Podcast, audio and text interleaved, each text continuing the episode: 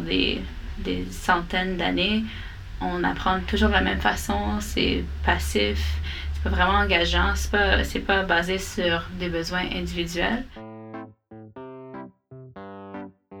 Aujourd'hui à Prod, on rencontre Michelle Robinson, directrice de l'impact à E180, une plateforme d'apprentissage par les pairs pour les pairs. On la rencontre dans leur bureau du Myland où elle nous parle des leçons qu'ils ont tirées depuis leur début, de comment ils cherchent à créer des environnements propices à l'apprentissage partout à travers le monde et de leur objectif de créer un système d'éducation inclusif et participatif. Je vous avertis, il y avait beaucoup d'activités autour de nous, alors on s'est réfugié dans une salle. Le contenu est toujours aussi bon, mais il va avoir un peu d'écho.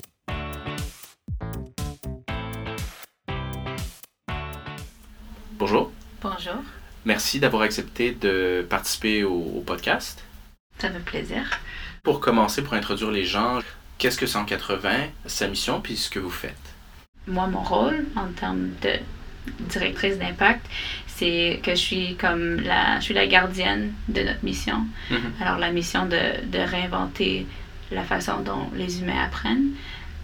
Et en dedans de ça, la façon dont on voit notre rôle en tant qu'humain dans notre apprentissage, puis dans l'apprentissage des autres. Alors, euh, pour des, ben, des centaines d'années, on apprend toujours de la même façon, c'est passif, c'est pas vraiment engageant, c'est pas, c'est pas basé sur des besoins individuels. Alors là, on essaie de créer une façon d'apprendre qui est autodirigée, collaboratif et expérientiel. Là, tu dis que vous, votre mission, c'est d'aider les gens à apprendre différemment, puis aussi leur rôle qu'ils jouent là-dedans. C'est plus proactif. C'est quoi exactement ce différent rôle-là que vous cherchez à permettre les, aux gens de jouer?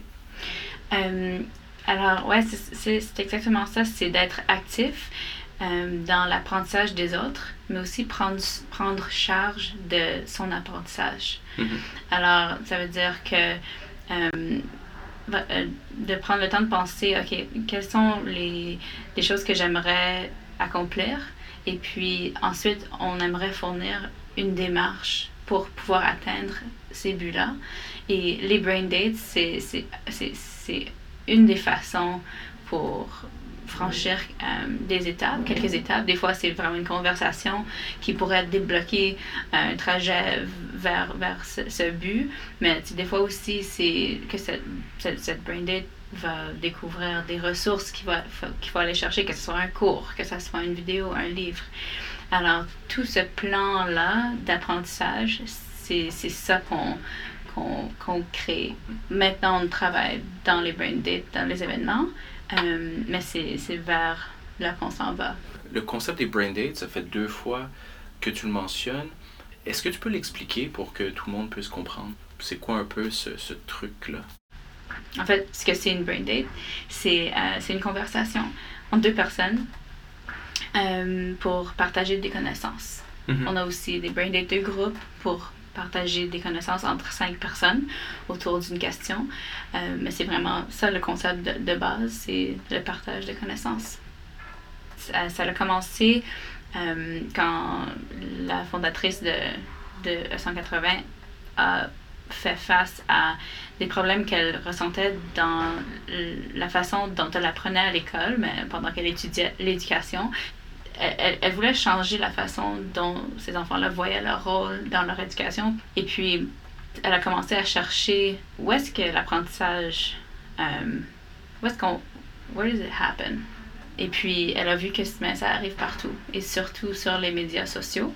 Alors, c'est là où, où l'idée des, des Brain Dates a, a- a surgi. C'est l'idée qu'on pourrait créer un réseau social, mais basé sur l'apprentissage collaboratif, sur le peer learning. Alors, on a commencé dans des cafés, on a fait des prototypes de l'idée, puis c'était super. Il y avait vraiment une belle demande pour quelque chose comme ça. Alors, c'est ça notre test, puis là, ensuite, euh, on a essayé de lancer ça dans, dans des communautés, puis on a vu qu'il y avait quelques problèmes, mais là, quand on a découvert l'événementiel, euh, là, c'était vraiment la clé pour nous. Euh, de- on a trouvé vraiment un, un beau contexte pour l'apprentissage collaboratif, des communautés déjà prêtes à faire ces choses-là. Mhm. Alors, c'est là où on a commencé à travailler avec ces deux et tout ça. Qu'est-ce qui fait en sorte que l'événementiel, ça a si bien fonctionné euh, selon toi? Parce que là, tu mentionnais quand même qu'il y avait une demande dans les cafés, mais que vraiment, dès que c'est rentré dans l'événementiel, vous avez vu une, un optique beaucoup plus grand. Euh, en fait, la vie personnelle des humains prend beaucoup de place. Alors, euh, mais quand, quand on a un billet pour aller à un événement, pour recevoir une valeur pour cette participation-là, il y a comme une intention qui est vraiment qui, qui, est complètement différente que quand on est juste dans la vie personnelle normale et puis on se dit ah ouais j'aimerais apprendre ça ça a l'air bien intéressant je vais aller rencontrer cette personne puis ah peut-être je vais comme je vais décaler notre rendez-vous. Et comme il y a des. Il y a vraiment des embûches juste vraiment naturelles qui, qui surgissent quand on met ça juste dans, la, dans, dans, dans le public en général, quand on met ce concept-là dans le public en général. Mais lors d'événements, on a l'intention d'aller apprendre quelque chose. On a l'intention de rencontrer des gens intéressants. Alors, quand on arrive, puis il y a une façon de structurer cette expérience-là, et non seulement la structurer, mais ajouter un niveau euh, qui est beaucoup plus qui a beaucoup plus de valeur que simplement se rencontrer. On voit vraiment des, des belles relations surgir, mais ça, ça fonctionne tellement mieux. Puis il y a aussi, lors d'un événement, une voix qui organise l'événement qui peut dire faites cette chose-là. C'est vraiment, vraiment cool. Tandis que dans la, dans la vie, ben, c'est vraiment ta job en tant qu'utilisateur, en tant que participant, de, de déterminer euh, de, de, t'y mettre, d'y commettre. Si je comprends bien, si en tant que personne qui aime apprendre, il faut quand même que j'ai un contexte puis que je me commette directement à ça, sans quoi ça va pas être aussi efficace que, que prévu dans le fond. Mm-hmm. C'est exactement ça. Là, vous avez eu cette expérience-là avec euh, l'événementiel c'est quoi les changements qu'on pourrait s'attendre à avoir? Euh, est-ce que tu veux dire la différence entre ce qu'on fait dans les grands événements maintenant et ce qu'on fera au niveau communautaire? J'imagine ce que vous voulez faire dans les communautés parce que si initialement c'était vraiment au niveau individuel, là vous avez vu qu'il y avait un contexte puis l'événementiel ça fonctionnait bien. Puis euh, vous allez essayer de lancer un nouveau produit qui va être structuré différemment. Euh, puis juste comprendre un peu c'est quoi ce, ce, ce, ce truc-là. OK. Alors, on, on, a un grand impact dans les grands événements, mais c'est pas tout le monde qui va dans des grands événements comme ça. C'est pas tout le monde qui fait partie d'une compagnie spéciale qui a des, des, des meetings annuels. C'est pas tout le monde qui peut acheter un billet à ces deux. Alors, on aimerait offrir la chance à n'importe quel organisateur de, de communauté de lancer un événement d'échange des connaissances. Alors, il y aurait des différences. Par exemple, euh, tandis que si on regarde une conférence, par exemple, il y a, il y a des discours, il y a des workshops, il y a plusieurs types de contenus euh, et les brain dates en font part, mais notre produit communautaire mettrait les brain dates vraiment au centre de la raison pour laquelle on, on rassemble les gens. Mm-hmm. Euh, et puis, tout le, tout l'accompagnement qu'on offre en ce moment aux grands événements, grâce à nos productrices 180 puis notre, équipe de c'est comme c'est des consultantes on va commencer à automatiser les, les, les, meilleures pratiques puis, puis toutes les astuces qu'on offre maintenant à, nos partenaires de grands événements puis essayer de mettre ça dans un package euh, accessible qui sera accessible pour des organisateurs d'événements plus communautaires. Mm-hmm. Fait que là, ce serait à travers l'utilisation du produit lui-même que l'organisateur d'événements communautaires pourrait s'attendre à avoir des, euh, des bonnes pratiques. C'est ça. Comme par exemple, euh, on a découvert les meilleures conditions pour, euh, pour l'échange de connaissances, comme par exemple, il faut que les gens ait une bonne intention, elle a, la bonne intention en, en arrivant. Alors, il faut les préparer avec des communications avant qu'ils arrivent, il faut, faut qu'ils soient préparés, il faut, que ça, faut que ça soit quelque chose euh, qui a l'air important en tant qu'activité lors de l'événement. On a vraiment, on a beaucoup, beaucoup appris à travers nos expériences avec plusieurs événements. Alors, on va concrétiser ça dans, dans, des, astuces, dans des astuces principales, puis des mm-hmm. suggestions pour comment comment atteindre euh, cette meilleure pratique-là. Mhm. Lorsqu'on avait discuté un peu euh, avant, tu m'avais parlé de 5C. C'est quoi ces 5C-là? On utilise les 5C comme les concepts clés de créer un événement brain date qui est vraiment propice à des belles relations, d'échange de connaissances et puis à, un bel impact dans ta communauté.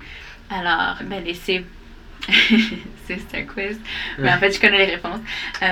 Il y a committed, alors ça, c'est... Il faut que, que, les gens aient assez de temps dans leur agenda pour pouvoir faire les brain dates et que ça soit positionné comme une activité qui, a beaucoup de valeur.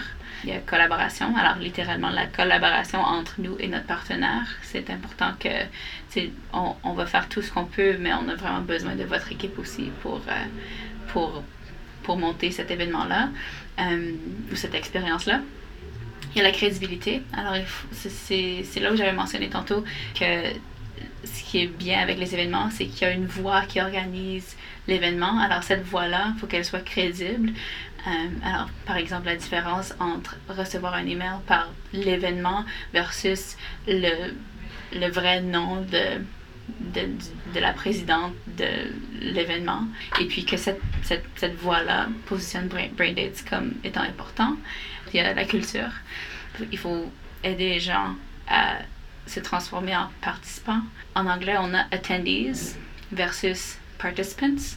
Alors, on, il faut faire le changement culturel de attendees à participants pour aider les gens à voir leur rôle actif dans l'apprentissage des autres mm-hmm. et leur rôle actif dans leur propre apprentissage. C'est quelque chose qu'il faut prendre en charge.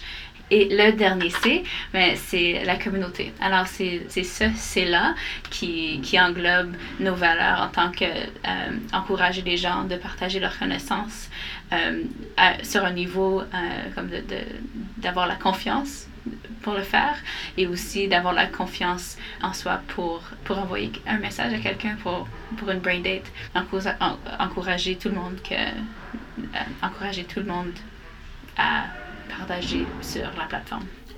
Une idée que je trouvais aussi intéressante, c'est que tu as dit que lorsque les gens faisaient des brain dates ou des rencontres, euh, il y a différents types de connaissances qui peuvent être échangées. Euh, il y a des fois une connaissance en tant que telle, genre je connais ça, je te le dis. Puis aussi des guides. Euh, tu devrais lire telle chose, telle chose, en fonction d'un plan d'apprentissage. Hmm. C'est quoi un peu ce plan d'apprentissage-là? Puis comment est-ce que vous voulez peut-être lui donner forme? le plan d'apprentissage, pour, pour l'instant, rentre pas encore dans le produit Braindate, mais c'est dans cette direction-là qu'on s'en va. Alors, on a pour l'instant comme des clins d'œil vers ça, comme par exemple, comment est-ce que quelqu'un pourrait préparer pour cette Braindate. C'est mhm. quoi comme, mettons, les devoirs, entre guillemets, avant d'arriver en conversation avec moi, pour, pour pas qu'on passe notre temps à repasser des concepts que tu aurais pu apprendre en lisant un article. Alors, et, puis peut-être aussi d'autres clins d'œil, comme l'idée d'envoyer un message à, ta brain date deux mois après que vous vous êtes rencontrés pour lui pour demander comment ça va puis puis faire un check-in avoir ce rôle un peu de d'être le mentor mm-hmm. Mm-hmm.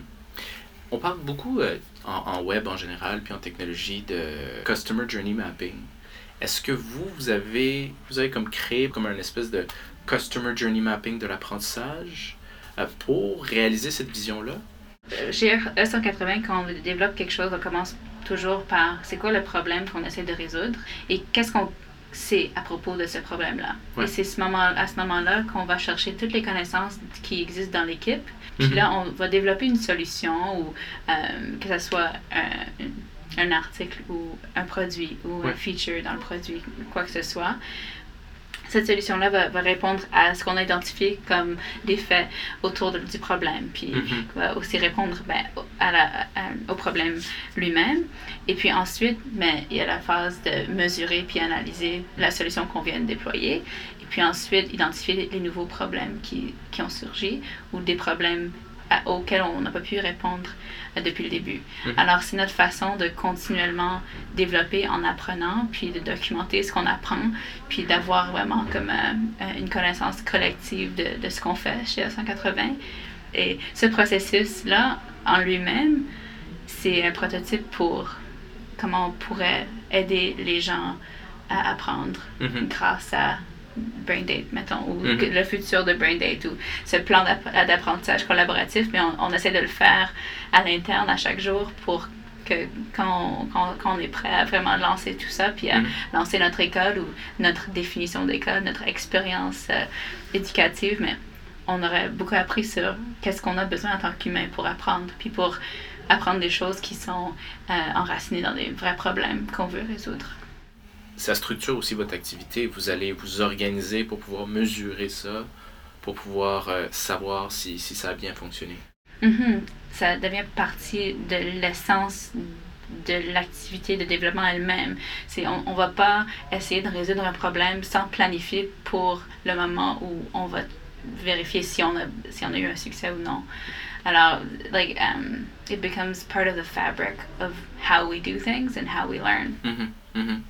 Et euh, c'est quoi les prochaines étapes pour E180? Euh, les prochaines étapes à court terme, euh, c'est ben, de, terminer l'année 2017. puis on, a plusieurs, plusieurs événements qui s'en viennent, des grands événements autour du monde.